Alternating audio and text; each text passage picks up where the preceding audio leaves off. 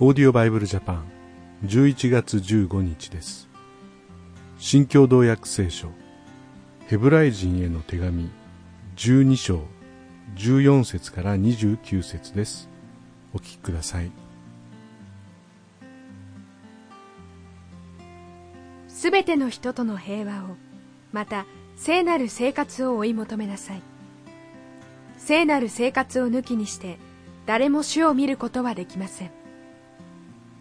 神の恵みから覗かれることのないように。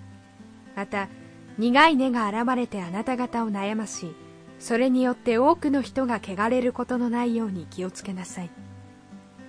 また誰であれただ一杯の食物のために調子の権利を譲り渡したエサウのように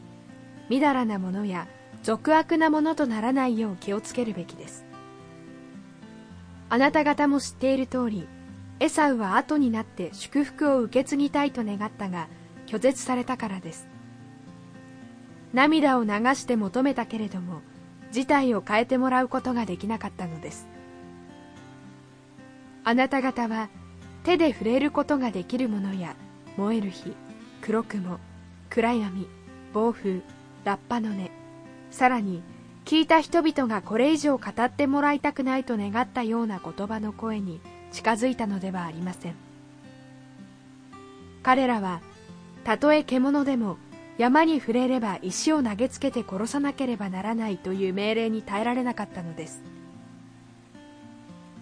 またその様子があまりにも恐ろしいものだったのでモーセすら私は怯え震えていると言ったほどです。しかしあなた方が近づいたのはシオンの山。生ける神の都天のエルサレム無数の天使たちの祝いの集まり天に登録されている長子たちの集会すべての人の審判者である神完全なものとされた正しい人たちの霊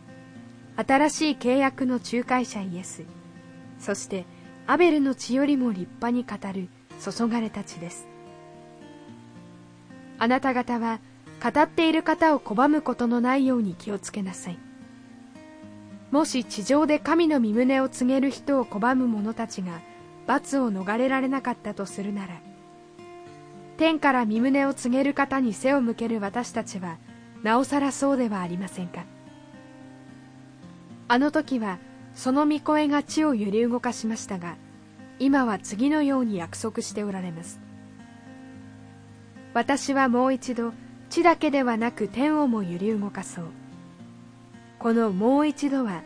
揺り動かされないものが存続するために揺り動かされるものが作られたものとして取り除かれることを示しています。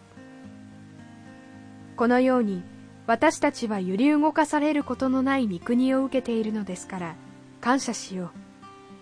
感謝の念を持って恐れ敬いながら神に喜ばれるように仕えていこう。実に私たちの神は焼き尽くす日です。最近地震が増えてるなというふうに思うことがありますよね。私たちに与えられている御国は決して揺り動かされることはない。本当に素晴らしい御国であるなというふうに思います、まあ、地震があると家が壊れたり、まあ、いろんな災害が起こったりするわけです。非常に怖い恐れるものですね、まあ、そういう意味での恐れではなくて神様を畏敬の念を持って恐れる。まそれゆえに神様の嫌われる罪を恐れ清さを求めるという。まそういう生き方を私たちはしていきたいなというふうに思います、まあ、何よりも神様を愛すると同時に畏敬の念を持って神様を正しく恐れる、まあ、そんな敬虔な信仰を与えていただきたいというふうに思いますそれではまた明日お会いしましょう。さようなら。このオーディオバイブルジャパンはアメリカのデイリーオーディオバイブルの協力によりメッセージ小暮達也ディレクターティム・ジョンソンでお送りしました。